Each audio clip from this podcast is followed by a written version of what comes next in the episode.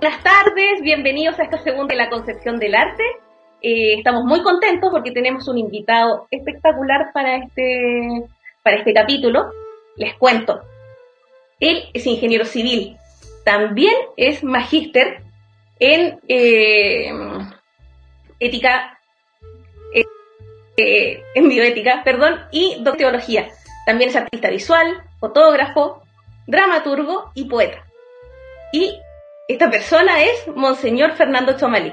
Muchas gracias por haber eh, aceptado esta invitación a, nuestro programa.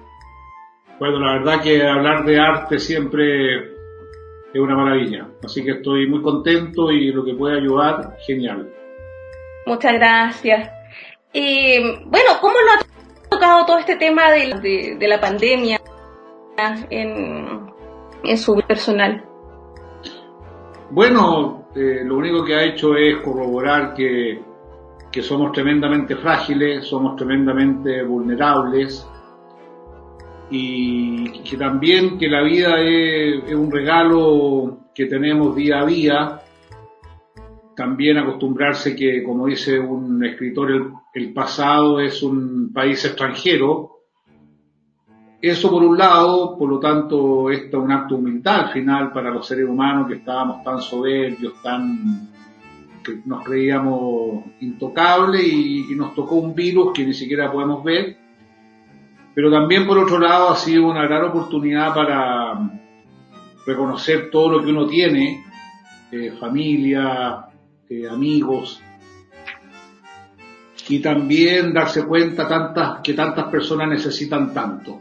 Esto también ha mostrado la vulnerabilidad de tantas personas. Así que ha sido un conjunto de emociones muy fuertes y sobre todo la pregunta cómo seguir con la misión que yo tengo de arzobispo, de sacerdote en este nuevo contexto y eso ha significado buscar otros métodos, otras expresiones y y la verdad que lo único que me alegra todo esto es que hemos visto una iglesia tremendamente solidaria. Hemos estado en todos los frentes ayudando a la gente que, está sin trabajo, las personas que no tienen que comer. Hemos estado con los migrantes, con mucha gente y eso ha sido también muy hermoso y también ver cómo personas pensaban que no tenían nada que ver con las redes sociales, entraron a las redes sociales y ha generado eh, mucha gente que lo sigue, que lo escucha. Así que ha sido de todo, como en la vida, de dulce y de agraz, pero por lo menos sigue viva la fe, la esperanza y también la caridad. Claro, en estas crisis no, nos demuestran el lado bueno también de, las personas, de la sociedad. Eh, yo quería hacer una, una pregunta. Eh, como mencioné en la introducción, ingeniero civil, máster en bioética, doctor en teología, eh, también visual, fotógrafo, toda esta, esta aproximación a diferentes disciplinas que, tiene. Eh, ¿Cómo esta sinergia entre todas estas disciplinas lo han convertido en la persona que, que usted es ahora? ¿Cómo piensa que le ha afectado? Bueno, la verdad que no sé, pero yo, yo, yo tengo varias fascinaciones. A, mí me gusta mucho la, la técnica. ¿ah? Realmente yo admiro lo que ha hecho el ser humano. Imagínate ahora estamos conectados y, y llegamos a tantas personas. Eh, realmente la técnica es fascinante. Me fascina la mecánica, como digo, me gustan las tuercas.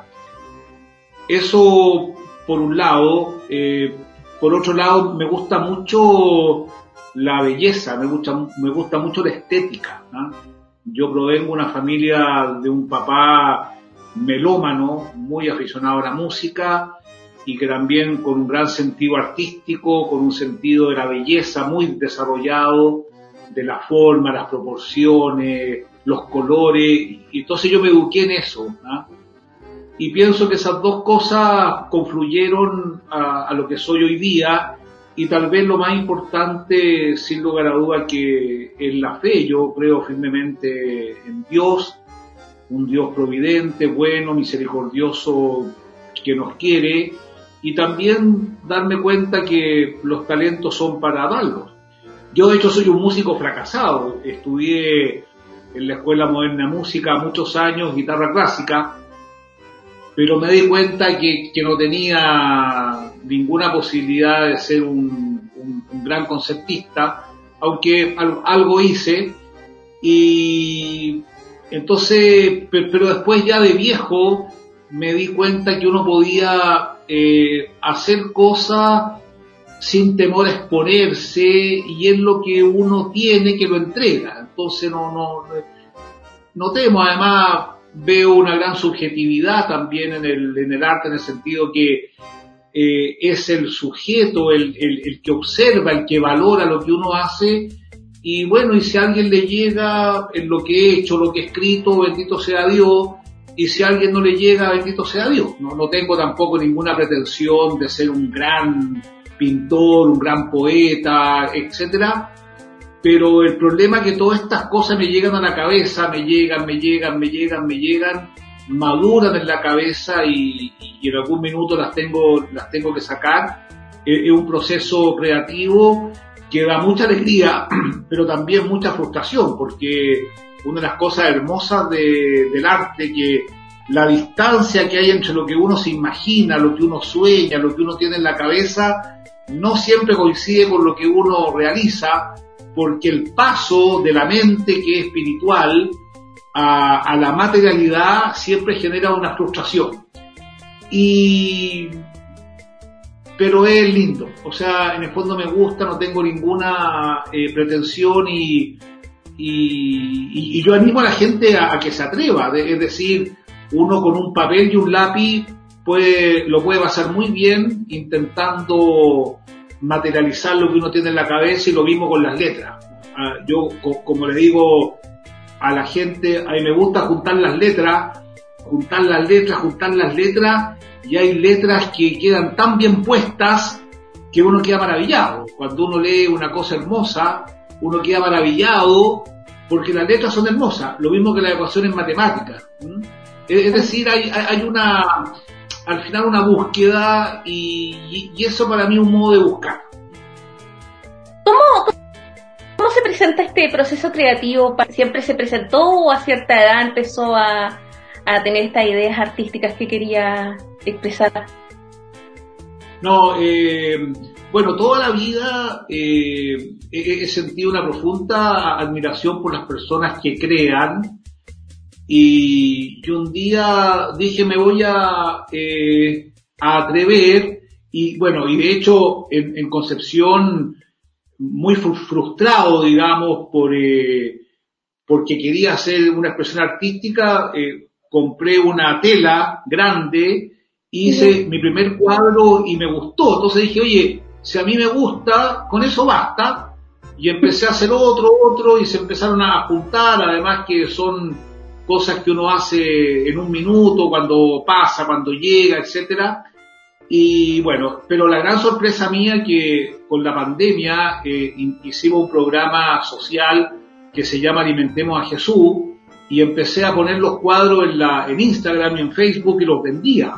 Y la verdad que los vendía en lo que la gente me diera. La verdad que lo que me importaba era que vieran que me desprendía de algo que a mí me gustaba para poder alimentar a los demás y la verdad que la sorpresa fue muy grande cuando, cuando me di cuenta que, que la verdad los, los vendí todos y a un precio muy razonable para lo que yo pensaba y y eso, eso me dio ánimo, pero eh, llega la inspiración y, y es como una eh, es como una presión muy fuerte que uno tiene, por ejemplo con el libro Poesía que acabo de escribir, que publiqué hace poco, que se llama Desde la Plaza del Alma, estas poesías golpeaban mucho mi mente, mi corazón, y, sentía que querían expresarse. Bueno, y el asunto que después eh, escribí todo esto a mano y se lo pasé a un poeta, entonces le dije, oye, dime si esto tiene valor literario o, o es pura mugre, digamos. Y el asunto que pasó algo muy bonito, que, que me dijo, tiene valor literario. Eran muchos poemas y empecé a, dije, ya voy a hacer una depuración, voy a empezar a, eliminar poemas y la verdad que no pude eliminar casi ninguno, porque sentían que tenían vida propia, que, estaban como muy instalados en esto. Al final los publiqué todos y claro, como, como, buena, como buena obra de teatro, o sea, como buena obra artística, tuvo críticos porque encontraban que como yo, que era un hombre de esperanza, podía estar tan triste y otros me dijeron, oye, qué maravilla que tú, que eres un hombre de fe, sufras tanto. Y al final, eso es, eso es el arte. El arte son expresiones humanas que generan emociones espirituales muy, eh, muy profundas. Así que es un proceso bien, bien peleado, como me decía un, un pintor, me decía, no, si el cuadro hay que pelearlo, es una lucha con el cuadro que, que, uno le dice, pero ¿por qué yo quería esto, esto, otro? Y eso es, es, muy bonito, es muy bonito, a mí me gusta. De repente parte con algún tema que le llama la atención y de ahí busca cómo expresarlo en, en, el lienzo, o el lienzo se va construyendo sí, empieza a hacer. Sí, absolutamente. O sea, todos los cuadros tienen un sentido religioso. Por ejemplo, pinté unos cuadros, unos cuadros puros cuadros con pintura, entonces yo le llamaba Los Ángeles, era, era una figura geométrica, entonces la gente me discutía que cómo era posible que yo pintara eso como ángeles. Entonces le dije, oye, si tú me dices cómo son, yo los pinto, pero nadie ha visto jamás un ángel, por lo tanto cualquier representación que uno tenga eh, puede ser. Después pinté otra serie de cuadros de la pandemia. ¿ah? Son unos pinceles que, que lloran. ¿ah? En el fondo pegué unos pinceles de, de 10, de 8 pulgadas, los pegué y le hice chorrear pintura. Entonces lo, lo, lo, puse en pandemia porque yo dije, mira, está todo tan triste que hasta los pinceles lloran. ¿ah? Entonces se llama Los pinceles lloran. Y una serie de otros cuadros, por ejemplo, para la, eh, para la, el estallido social de octubre, estaban todas las calles pintadas, llenas de cosas. Entonces compré un lienzo grande de 1,8 por 1,8 y, le empecé a, tirar pintura. ¿ah? Claro, lo hice dentro de mi casa. Entonces se llama 18 de octubre, es decir, es una manera de materializar eh, lo que uno vive, porque al final el arte es una experiencia de lo que uno vive. Y bueno, yo me atreví, me estoy atreviendo porque voy a seguir en este, en este camino y ya se me ocurrirá algo. Pero, pero al final es, una búsqueda, es una búsqueda. También. Claro. Cuando la, cuando la gente ve sus obras, ¿qué es lo que más le, qué es lo que más le preguntan? Bueno, me preguntan que por qué es así, digamos, y yo siempre digo que, no sé, ¿ah? no sé. Pero, pero hay, hay que distinguir, por ejemplo, eh, hace algunos años atrás eh, eh, escribí dos obras de teatro, una que se llama por catálogo y la otra antes del fin, y esa era una manera de mostrar a través del teatro la doctrina de la Iglesia en temas tan sensibles como la fecundación in vitro, como, como la eutanasia. Entonces, son dilemas éticos que uno lo lleva a la realidad y expone, en cierto sentido, eh, la, realidad a, a, través de este medio. Claro que lamentablemente es muy difícil encontrar apoyo para hacer arte. De hecho, la segunda obra, la segunda obra de teatro que se llama Hasta el fin, que es la historia de un hombre tremendamente exitoso que cuando ya se supone que estaba tranquilo en su vida, con sus hijos casándose, descubre, se descubre con un cáncer brutal y al final tuvo que sincerar su vida y, la verdad que no tenía nada, era, era una pura deuda.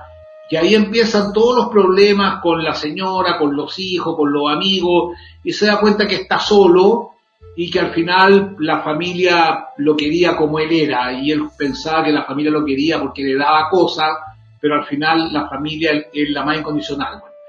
Eh, en el otro caso, un niño que anda buscando su identidad porque se, eh, sale de embriones que están congelados y, y llega de una familia que quería tener un hijo, pero como, como tenía, como podía elegir, eligió a uno con las características nórdicas y el niño se encontró rubio de un metro noventa y el papá era un moreno de un metro cincuenta y le dijo, oye papá, que algo pasa. ¿ah? Entonces empieza todo a rearmarse con su historia, pero al final siempre se unen. O sea, al final el amor, el, amor siempre vence. En el fondo esa es un poco la, la lógica que yo eh, quiero mostrar y cómo también a través de, del arte, digamos, eh, uno puede expresar lo que uno piensa, porque al final yo soy bien sincero, todo lo que yo hago tiene una dimensión evangelizadora, porque mi labor fundamental, mi misión es evangelizar, mostrar el rostro de Jesucristo y creo que estas son expresiones que por lo demás históricamente han formado parte de la vida de la iglesia. Yo no hago ninguna, eh, no hago nada nuevo, y creo que el ser sacerdote me puede empujar a, hacer esto para llegar a la gente, que es lo que me importa. Eh, ahí me llama mucho la atención la, obra de teatro Un hombre por catálogo, creo que ahí se ve también muy bien sus intereses en la, en la bioética. Tenía muchos dando vueltas la idea de la, de la, de la fertilización in vitro antes de escribirlo, o no sé, quizá algún experiencia de, la vida real. lo que eh, pasa, eh, no, mira, lo que pasa es lo siguiente. Eh, yo le dediqué 10 años de mi vida 100% a hacer clases en la Universidad de Bioética y de ética social, moral social, le dediqué 10 años de mi vida, absolutamente, y cada vez me daba más cuenta lo difícil que era hablar a los, a los, alumnos, o sea, los alumnos cambiaban año a año, y cada vez estaban más críticos, cada vez les costaba más, porque claro, había una exacerbación de la libertad individual. Y la, iglesia tiene un magisterio muy importante en materia de bioética, muy importante. Entonces yo dije, bueno, tengo que buscar la forma de llegar a estas personas y es muy distinto hablar de un niño que tiene una, una, una profunda crisis de identidad, porque tiene un papá biológico, una mamá biológica, una mamá uterina, una mamá social, un papá social, etcétera. Es muy distinto hablar eso en una pizarra o en un PowerPoint, no sé, a, que tú lo veas en una escena donde el niño le pregunta al padre y el padre no le contesta y el padre tiene que llegar eh, y el hijo quiere conocerse porque no hay nada más propio el ser humano de querer conocerse entonces pienso que son métodos nuevos de llegar a las personas, pero claro, evidentemente para escribir una obra de teatro uno tiene que tener un conocimiento de, de todo esto, conocer los aspectos técnicos, los aspectos éticos, pero creo que mm, e, e, e, el, arte llega sin lugar a dudas. Y ahí también conocí lo difícil que resulta ser artista, eh, a mí realmente me da mucha eh, tristeza ver actores que, por su afición al arte eh, les costaba mucho vivir, entonces hacían otras actividades, esto era prácticamente un hobby, y yo creo que sin teatro, sin música, sin pintura, sin poesía, yo creo que no se puede vivir, sencillamente y lo bueno que tiene el arte que especialmente hoy día con las redes que es muy accesible a muchas personas. De hecho, esta, estas obras fueron a, fue a los colegios también, las pinturas las llevé al Centro Cultural de Lota. Eh, en el fondo yo creo mucho que el arte une. Bueno, yo creo que también se ha notado mucho la importancia del arte en la vida de las personas ante esta, esta pandemia el consumo de, de, arte, por ejemplo, pensando en, cine, música, ha, aumentado muchísimo y ha ayudado a las personas también a mantenerse dentro de, esto, de este encierro en el que nos, nos encontramos actualmente. Y creo que también una reflexión muy, muy, muy interesante. Y en la actualidad, en términos de bioética, también están pasando muchas, muchas eh, nuevas ¿Hay alguna otra temática que, le interese? Ahora está todo este tema de la edición genética, eh, estos chips que eh, Elon Musk quiere instalar en el cerebro de las personas para convertirnos en, en cyborgs y darnos la oportunidad de, según él, defendernos de la de, los robots, de, su surgimiento. ¿Hay alguna temática? Bueno, eh, justamente hace, hace algunos meses hubo un seminario sobre inteligencia artificial.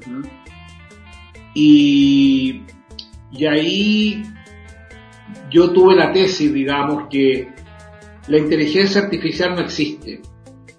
La única inteligencia es la del ser humano. Lo propio del ser humano que lo diferencia de las máquinas y de los animales su inteligencia, su capacidad de razonar, su capacidad de proyectarse hacia el futuro, etc. Entonces nosotros eh, podemos ampliar las capacidades que tenemos y evidentemente que eso puede generar riesgos porque pueden haber distintos tipos de personas. Los manipulados y los manipulables, eh, los manipuladores, eh, ese es un problema. El otro dilema ético muy complejo, el tema de la privacidad, es decir, hoy día todos nosotros vivimos en un mundo donde la privacidad queda muy reducida, lo cual eh, evidentemente es tremendamente complicado porque hay esferas de las personas que son absolutamente privadas. La subjetividad, los sentimientos de las personas son absolutamente privadas pero por otro lado, eh, permite, permite saber más. O sea, cuando uno tiene claro la dimensión ética de la creación humana, evidentemente que puede ser una gran ayuda. O sea, imagínate que hoy día eh, tú tienes la posibilidad de escuchar al premio Nobel de literatura, estás a un clic de él, ¿ah? eh, tienes, la posibilidad de que un médico competente te pueda ver tus exámenes que de otra manera habría sido eh, imposible y, por lo tanto yo veo eh, un, alcance positivo cuando la ética y la ciencia van de la mano. ¿ah?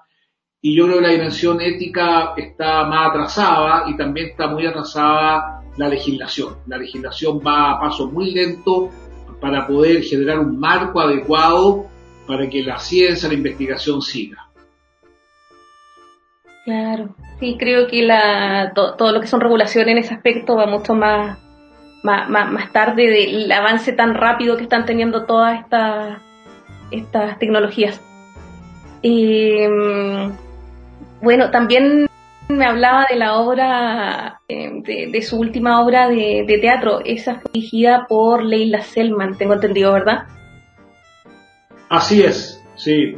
Ella tiene una, una gran sensibilidad, sin lugar a duda. Yo creo que es una dramaturga, una directora de teatro con un carisma extraordinario. Justamente por falta de recursos hicimos una lectura, eh, una lectura del texto, pero sin lugar a duda logró generar emociones, porque también tal vez una de las características del teatro para mí es que es capaz de unir el corazón y la mente de las personas. Y, de hecho, debo reconocer que para mí es una experiencia increíble que lo que yo he escrito, verlo representado, ¿ah? pero, pero e, eso es emocionante, la verdad. Es muy emocionante que lo que uno ha escrito, lo que uno ha corregido mil veces, porque, bueno, las letras siempre son porfiadas, digamos, y, algo bien escrito es un gozo y algo mal escrito es terrible. Entonces, ver eso representado es, muy lindo, en primer lugar, y en segundo lugar, darse cuenta que es muy distinto leerlo en un texto a verlo representado y, y uno siente una emoción muy grande, la verdad. Y bueno, y siempre estoy pensando qué tema eh, para poder llevarlo a, las tablas y es un desafío interesante. La, verdad que es un desafío interesante claro, Leila Selman es, una gran artista y una gran persona, sin lugar a dudas. Eh, respecto al proceso de, de, llevar al teatro eh, su, su escrito, ¿usted se involucra también en el, en el proceso de los ensayos o prefiere ser sorprendido en el momento del, del estreno? ¿Cómo abarca los ensayos de los actores, no sé, el casting? Eh? No, yo no voy a, contar, voy a contarle una infidencia. Bueno, uno, como con la Leila era una lectura dramatizada, eh, yo no confía absolutamente en ella, pero en la obra anterior, cuando la pasé aquí en Concepción, tuve, el, director fue Jorge Briano. ¿ah? Entonces, bueno, Jorge, un, gran director, sin lugar a duda, eh, él era muy celoso de su creación. ¿ah? Y bueno, yo, yo no sabía, pero era muy celoso de su obra. Y el asunto es que cuando ya estaba bastante armada, bastante armada, me invita a, que yo vaya a ver el, el preestreno. Y por esas cosas de la vida, estaba aquí en, Concepción el hijo de mi hermana, que se iba fuera de Chile a vivir y, me y se vino a despedir de mí. Entonces le dije, oye, mira, qué bueno que estás tú acá para que me acompañes a ver la obra. Y el asunto que yo me instalo y muestran la obra y yo me puse helado helado. Salí pálido porque era absolutamente la negación de mi manera de ser, de mi personalidad, de lo que yo esperaba, qué sé yo. Bueno, le dije, Jorge, está bien, gracias, etcétera, pues ya sabía que no había nada que hacer, porque una obra de teatro es un, eh, es un adolescente de 18 años que ya tiene vida propia. Eso lo tengo claro, porque tú le pides a mil, a mil directores que te hagan la obra de teatro y te van a hacer mil obras distintas. O sea, la dirección no es un repetir lo que tiene el, autor, sino que es un interpretar y la interpretación es subjetiva. Entonces, mi sobrino, Raimundo, me dice, oye, me dice, yo lo encontré extraordinario.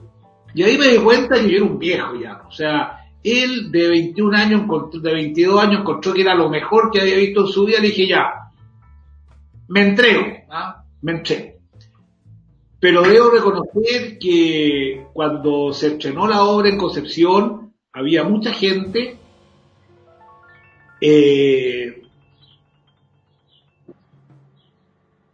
impresionaba, digamos, la, la, potencia de los actores y cómo todo giraba en torno a unas máquinas, muy interesante. Bueno, pero lo más increíble que Jorge me hablaba de, todas las escuelas de teatro, ¿ah? y que él había optado por esta escuela, etcétera. Por supuesto que yo no, entendía absolutamente nada, pero el arte es así. Yo, yo, pienso que el arte es una, es una gaviota con grandes alas, es un águila con grande ala que hay que dejarla volar y uno colabora con el contenido. ¿ah? pero la forma tiene mil expresiones. De hecho, esa obra la, había estrenado dos veces antes y las dos veces eh, fueron experiencias totalmente distintas. Bueno, eh, es, así, pero conocí tanto con Jorge como con la, con la Leila, conocí a los actores y realmente son personas de mucha vida interior, de mucha hondura espiritual y con un, con un anhelo de, de belleza muy notable y yo me hallo mucho con ellos, esa es la verdad. Y, de hecho en Concepción he tenido, he hecho varias cosas con artistas, con, eh, con pintores, y, realmente pienso que el arte puede ser un gran vehículo de, amistad cívica, un gran vehículo de fraternidad, porque lo más probable que pensamos todos distintos, etcétera, incluso eh, en un proyecto que hice con unos sagrarios, que para nosotros lo más importante, el sagrario, el lugar donde está el Señor sacramentado, 25 artistas pintaron un sagrario cada uno, y el asunto que varios me dijeron, mire, yo la verdad que yo no creo, yo no creo, pero pintar esto, colaborar en esto, sabiendo que alguien va a rezar con lo que yo pinté, me emociona. O sea, son lugares de unidad, son lugares de unidad y creo que en Chile hoy día en el mundo lo que más necesitamos son lugares de, unidad. El arte converge eh, en algo tan central que tenemos los seres humanos de búsqueda de belleza. Y eso es absolutamente propio de lo humano. ¿ah? y, en ese sentido yo me siento muy a gusto con ellos. ¿ah? Lo mismo me siento muy a gusto con, eh, con los poetas, me han invitado a encuentros de poetas, me siento muy a gusto y eh, con los pintores, eh, con los músicos, y lo otro que yo valoro también la valentía de mostrarse, porque también a través del arte uno muestra su alma. Y hoy día nos defendemos mucho de, de, vernos fuertes, qué sé yo, pero la pandemia nos ha ido encontrando la razón a los que tenemos pretensiones artísticas, que somos muy vulnerables, muy necesitados de otros, y el arte al final es un grito de eso. De hecho, tengo una, unas caricaturas que he hecho, unos cuadros de, de personas que, que, de alguna manera eh, muestran su realidad. Y eso nos cuesta mucho, nosotros nos defendemos mucho, de, los demás, porque tenemos miedo, y el arte es una manera de mostrar lo que uno es, lo que uno siente, lo que uno piensa. Claro, y también una forma de generar debate, eh, poder acercar personas que quizá normalmente no, no, hablarían y llegar a, a, consenso, quizá poder conocer el punto de vista de otra, de otra persona. Así es. Claro. Eh, una cosa que le quería preguntar, también usted se ha desempeñado en la, en la fotografía. Eh, entonces, me, me da un poco de curiosidad, ¿el interés por la foto surgió después del interés por la pintura o primero tuvo un interés no, no, no, no, mira, ah, lo, lo, que pasó ahí fue otra cosa. Eh, cuando yo era chico, me acuerdo que lo único que quería eh, era tener una, buena máquina fotográfica y, y, después teníamos reveladores en mi casa. Antiguo, comprábamos este papel Kodak en una pieza oscura y poníamos los reveladores, qué sé yo. Bueno. Y después un día la máquina se me cayó, eh, lamentablemente se me cayó, se me rompió y nunca más supe de fotografía cuando he tenido que viajar jamás he llevado una máquina fotográfica, nunca, nunca, nunca. Bueno, cuando llegué a Concepción, me toca salir mucho, ir a, todas partes, si al final lo de uno ir a las comunidades. Y realmente me impresionaba lo linda que era la región. La encontraba maravillosa. Eh, las carreteras a las, a las 6 de la mañana, los oscureceres, los aromos en el camino a Santa Juana, eh, la llegada a Lota era maravillosa, la llegada a Tomé, o sea, encontraba que era una ciudad muy, una, una arquidiócesis muy bonita. Entonces un día dije ya, voy a comprarme una máquina fotográfica y voy a sacar fotos y voy a hacer una exposición. Entonces eh, me compré la máquina, de hecho se la encargué a, a un sobrino que, que, vive afuera y me acuerdo cuando me llegó, yo estaba fascinado con la máquina, era una máquina digital. Entonces agarré el catálogo y empecé a estudiar, empecé a estudiar hoja por hoja cómo se, cómo se manejaba la máquina, aprendí todas la, la, las mañas, digamos, de, la digital y empecé a sacar fotos. Entonces, eh, después de, seis meses sacar fotos, invité a mi casa a cinco artistas. Entonces le dije, mira, acá tengo, les voy a mostrar 200 fotos, de estas vamos a elegir 50 y ustedes pónganle nota, del 1 al 7. Y yo voy a hacer el promedio, me voy a quedar con las 50 que tienen mejor nota y esa la voy a exponer. El asunto que todos eligieron, ya, estas son, estas son, eran 45 por ahí. Esa la mandé a revelar, eh, me ayudó el dúo y la exposición, la primera exposición, la más grande, la más importante, la hice en la cárcel del Manzano. Oh. O sea, hablé con gendarmería, que yo le dije, mira, yo quiero hacer una exposición adentro con estas fotos que son de la región y el libro, o sea, el, la exposición se llamaba Dios anda por estos lados, yo lo he visto. ¿ah? Dios anda por estos lados, yo lo he visto.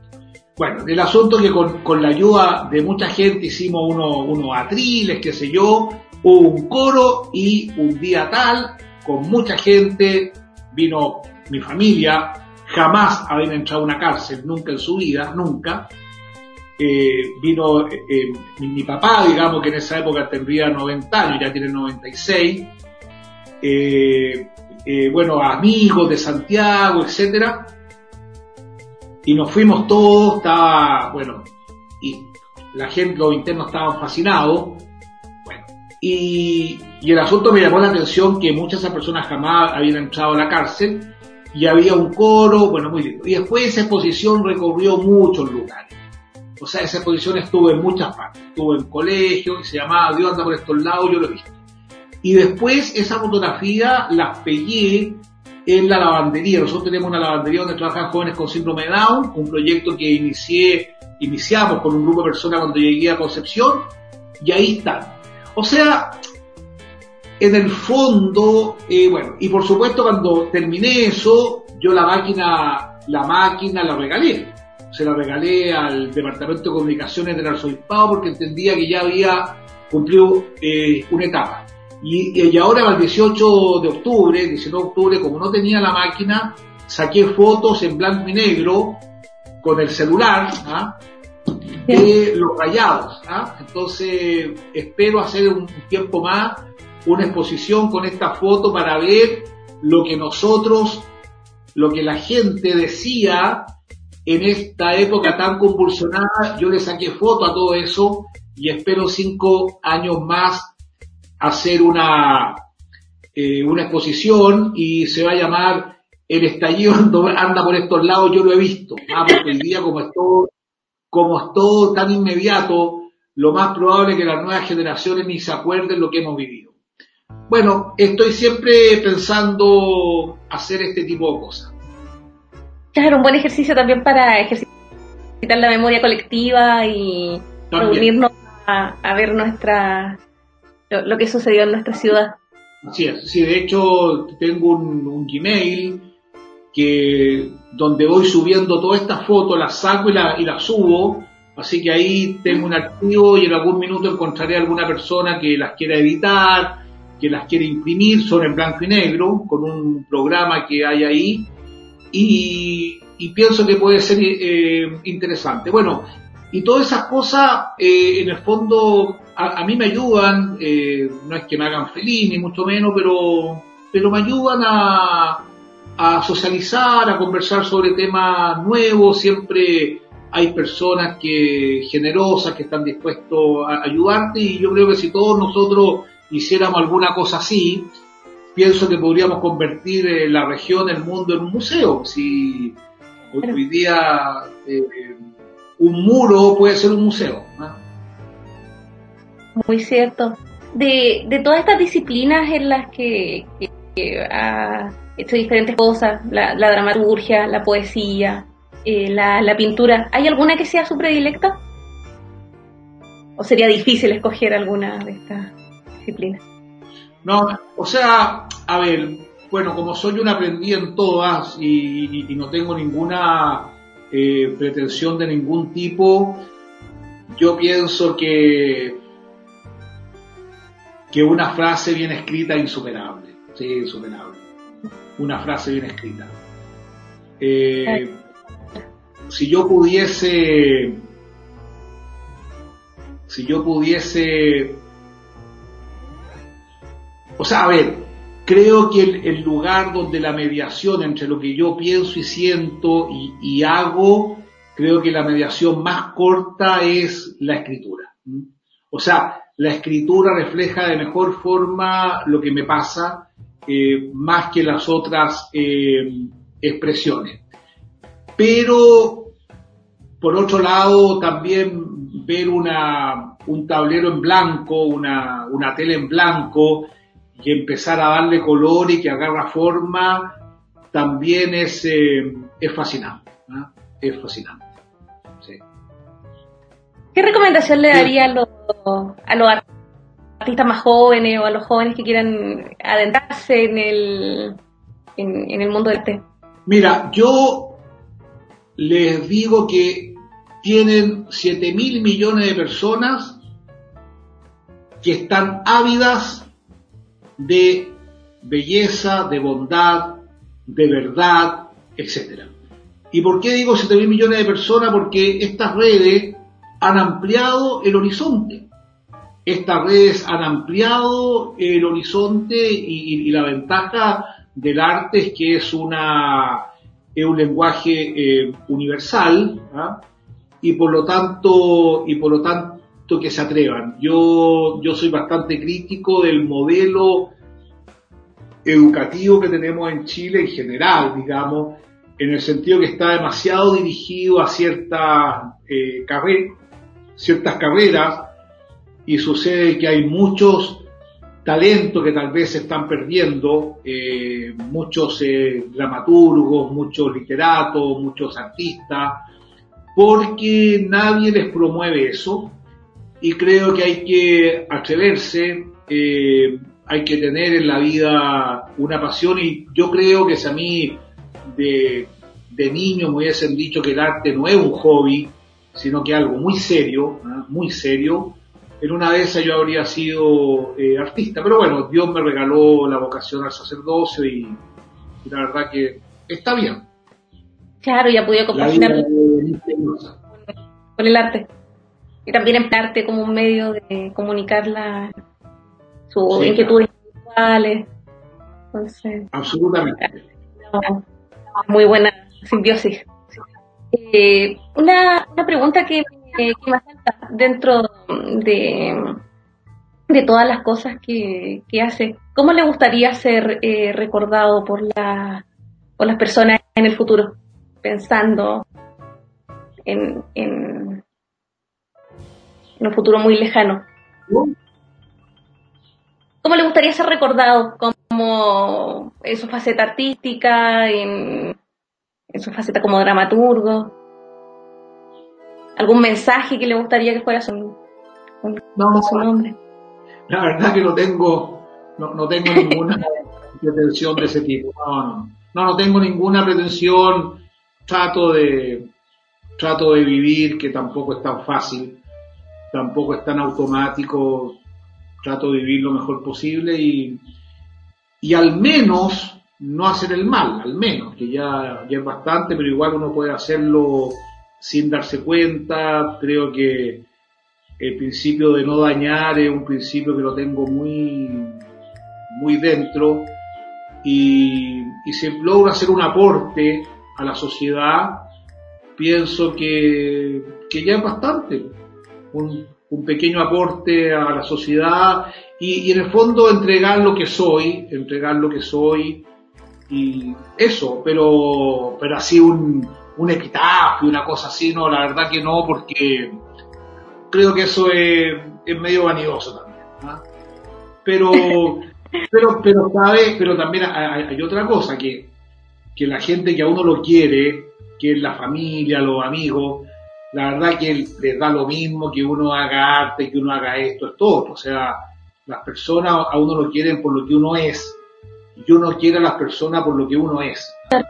Por lo tanto, no, tengo eh, pretensiones de ese tipo. Lo que sí, fíjate, me, no me gusta perder el tiempo. Yo, yo pienso que lo único que tenemos en la vida importante es el tiempo. El tiempo es muy importante. Y pienso que, que perderlo es triste. Porque los sentimientos son así. Eh, todo es así en la vida, ¿no? Eh, a veces más, a veces menos, qué sé yo. Pero el tiempo pasa, ¿ah? el, tiempo cronológico, el tiempo psicológico es, es eh, imparable y ya no hay marcha atrás.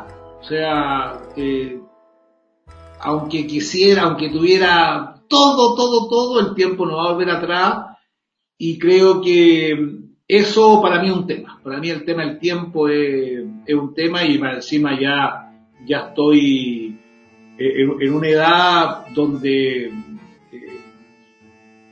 ya he vivido en cierto sentido. Aunque también es, cierto que, también es cierto que un, un empresario, Ernesto Ayala, a los 90 años, dijo una cosa bien increíble, dijo que torpe fui no haberme dado cuenta lo joven que yo era a los 60 años. Entonces eso para mí es como un consuelo que tengo pero el tiempo es imparable y no hay nada que hacer. No, claro, queda moto por, por, por, delante. Eh, le quería hacer, eh, para, para ir eh, nosotros cerrando, siempre le pedimos a nuestros invitados que nos recomienden un libro, una película y una canción o un disco para compartir con, con el público. ¿Qué libro les recomiendo? Bueno, yo, soy un, enamorado de, la literatura rusa, cualquier eh, cuento de Tolstoy es una maravilla, pero creo que sería bueno que los jóvenes leyeran a Sábato, La resistencia de Sábato es un gran libro, sin lugar a duda, o Antes del fin, esos son sus testamentos. Sábato es un hombre muy interesante, muy sufrido en su vida, pero que tuvo un, final muy interesante. Después, bueno, eh, toda la literatura, Germán Hess, yo me identifico mucho con él, con Germán Hess, esta búsqueda insaciable del ser humano, me identifico mucho con él. Y bueno, hay tantas cosas maravillosas eh, para leer. Hay, un libro de Pablo Neruda que se llama Confieso que he vivido, que es muy hermoso, además está muy bien escrito. Y por supuesto, Alcazor de Huidobro eh, es algo que hay que leer en la vida eh, de todas formas. Películas, bueno, hay, hay tantas películas eh, interesantes, pero hay algunas que son especialmente hermosas, por ejemplo, Atrapado sin salida, de Jack Nicholson, es una película que vale la pena verla un par de veces, y, hay una que está en Netflix, que, es muy interesante, que, la vi hace poco, se llama Yo, Daniel Blake. ¿ah? Es una historia muy interesante de un, eh, un jubilado prácticamente que está a punto de estar en la, eh, quedar en la calle en Londres. ¿ah? Es una película interesante donde se muestra cómo tenemos todavía brecha insuperable en todas partes del mundo. Bueno, hay, hay, hay, películas que son eh, bien fascinantes. Y después música, bueno, yo creo que Silvio Rodríguez es un gran cantante, sin lugar a dudas un poeta críptico de, gran nivel de sugerencia y también eh, Serrat tiene canciones muy hermosas, sobre todo cuando canta poemas de, de Hernández, realmente una, una joya, muy, muy hermoso. Y, y también hay, hay sonatas muy sublimes, por ejemplo, de Bach, las sonatas de, de, flauta traversa son una maravilla, interpretadas por eh, Jean-Pierre Rompal. Y, después las trompetas de Telemann, hay, hay conciertos de trompeta de Telemann que son muy, muy hermosas. Y bueno, hay, hay tanto, la verdad. Hay, bueno, es que el ser humano es una criatura extraordinaria. Imagínate como dice el Salmo, lo hiciste poco inferior a los ángeles. Y hay, hay creaciones que, llegan al corazón, sin lugar a dudas. Ahora, bellísimo. Y muy buenas recomendaciones también para, todos nosotros. Eh, antes de despedirnos, ¿le gustaría quizá dedicar algunas palabras al, al cierre a las personas que nos están viendo? Nosotros cuando estuvimos eh, comunicando que iba a estar invitado hoy día, le mensajes de cariño, la, las personas y, muchos saludos, así que claramente una persona muy querida acá en la, en la zona. Bueno, lo primero, es, espero que en estos 40 minutos no hayan perdido el tiempo, eso es lo, es lo primero. Y, y, en segundo lugar, atrévanse, atrévanse a pintar, atrévanse a cantar, atrévanse a, a tantas cosas que están eh, hoy día mucho más cerca que, antes. ¿no? Y bueno, muchas gracias por, eh, por la oportunidad de hablar de algo que, que ha sido motivo de alegría. ¿ah? Yo, yo tengo una, una tendencia a, la melancolía. Eh, en el fondo, la vida para mí siempre se ha manifestado como un gran misterio que, que todavía estoy tratando de, resolver, pero sin lugar a duda que la estética ha sido una, un bálsamo en mi vida la estética ha sido un bálsamo en mi vida y a nadie le está vedada la contemplación de, un paisaje, una conversación grata con alguien, sin agresiones, una conversación grata siempre es, un, es un placer eh, superior.